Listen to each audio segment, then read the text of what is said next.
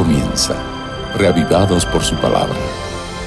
Presentado por el pastor Bruno Razo.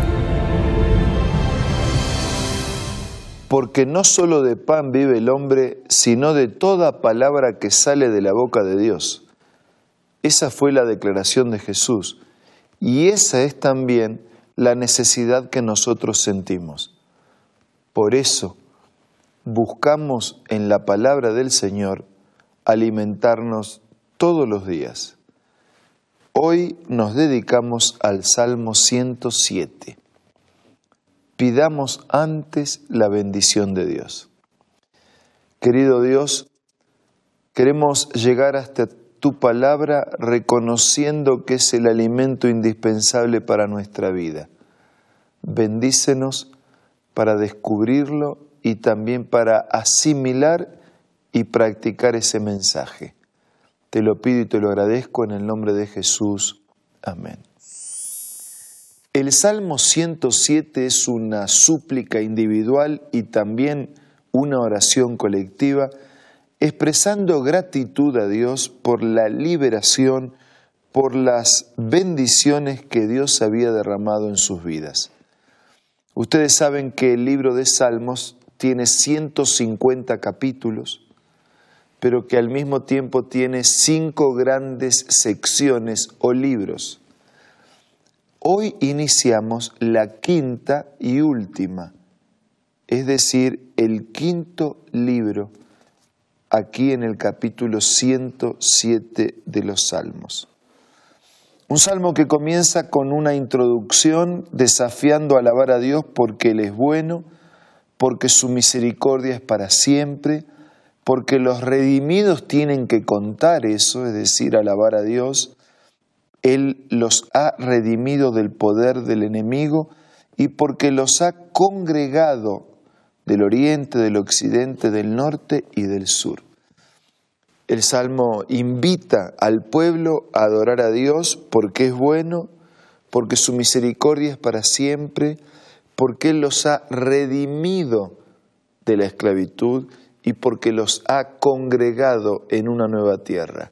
Pero ahora el Salmo va a dar razones bien, bien específicas y puntuales por las cuales agradecer, por las cuales alabar a Dios. En el versículo 4 dice, anduvieron perdidos por el desierto, por la soledad, sin camino, sin hallar ciudad en donde vivir, hambrientos, sedientos. Versículo 6. Entonces clamaron a Dios en su angustia y los libró de sus aflicciones.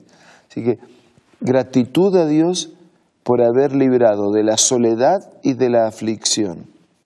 Por eso dice versículo 8, alaben la misericordia de Jehová y sus maravillas para con los hijos de los hombres. Desde versículo 10 en adelante encontramos un segundo argumento. La alabanza aquí ya no es por la liberación de la soledad y de las aflicciones, sino de la opresión a la que eran sometidos. Dice versículo 10, algunos moraban en tinieblas y sombras de muerte, aprisionados en aflicción y en hierros. Habían sido rebeldes a la palabra de Dios, habían aborrecido el consejo del Altísimo. Cayeron, no hubo quien los ayudase. Versículo 13, pero después que clamaron a Dios en su angustia, los libró de sus aflicciones, los sacó de las tinieblas, de la sombra de la muerte, rompió sus prisiones. Por eso dice versículo 15, alaben la misericordia de Dios, sus maravillas para con los hijos de los hombres.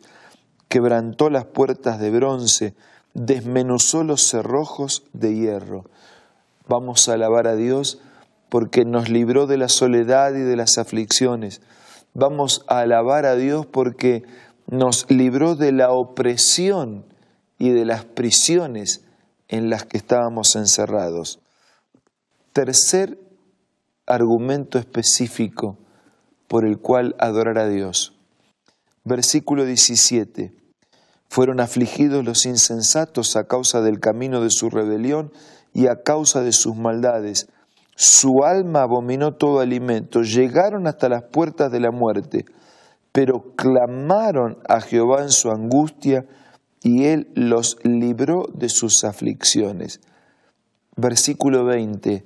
Envió sus palabras y los sanó. El tercer gran argumento entonces es la sanidad que Dios provee para resolver su enfermedad. Interesante la expresión, a mí me gusta mucho, dice, envió su palabra y los sanó.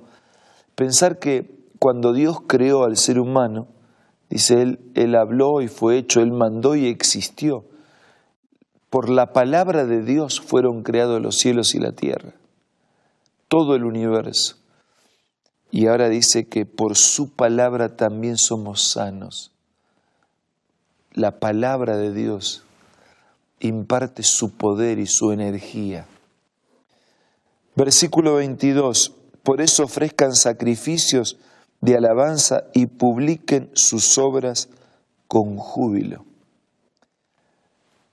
En el versículo 23 en adelante, hacia hasta el 32, resumiendo, Vamos a alabar y agradecer a Dios porque Él nos libró de la tormenta. Los que descienden al mar en naves hacen negocios en las aguas. Versículo 25.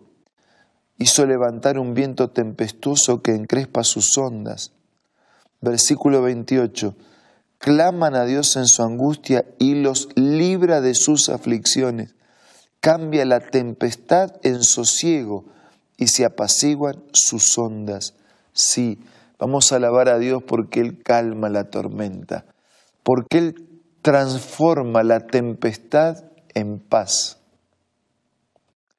Sin Dios, las aguas tranquilas se transforman en tempestad. Con Dios, la tempestad se transforma en paz. Desde el versículo 33 hasta el final, se destaca así como conjunto la providencia de Dios.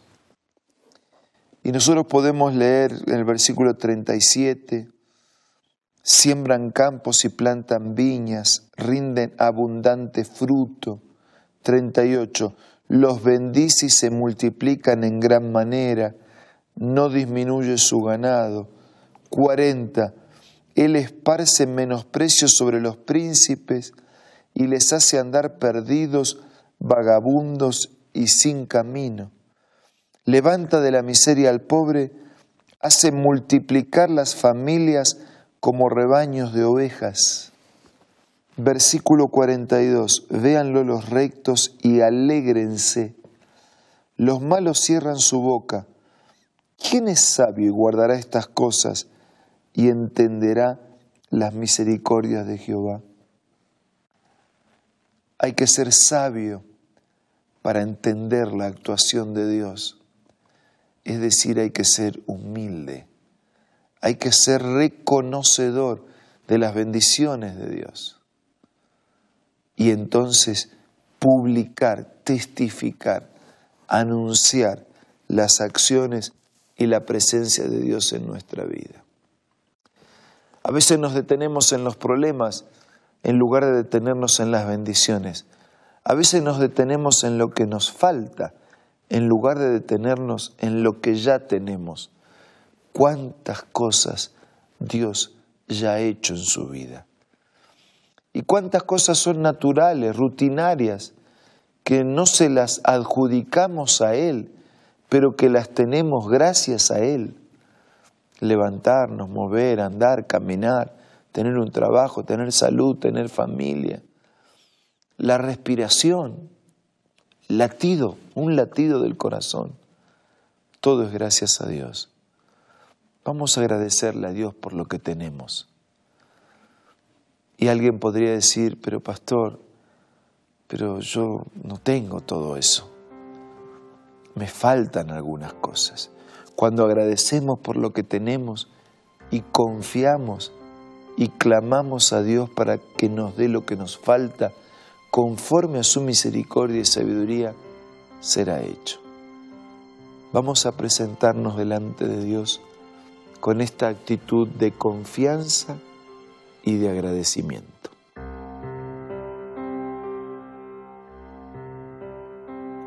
Padre nuestro que estás en los cielos, te damos muchas, muchas gracias por todo lo que nos diste, por la vida, por la salud, por trabajo, por familia, por todas las cosas que nos has concedido.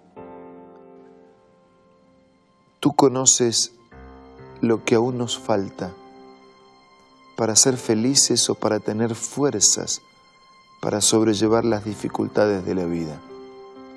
Por favor, concede a cada uno de nuestros amigos lo que necesita para vivir una vida plena, pero sobre todo concédenos tu gracia para vivir conforme a tu voluntad. Quédate con todos nosotros te lo pido y te lo agradezco en el nombre de Jesús. Amén. Muchas gracias por acompañarnos una vez más. Nos reencontramos mañana para seguir siendo reavivados por la palabra de Dios.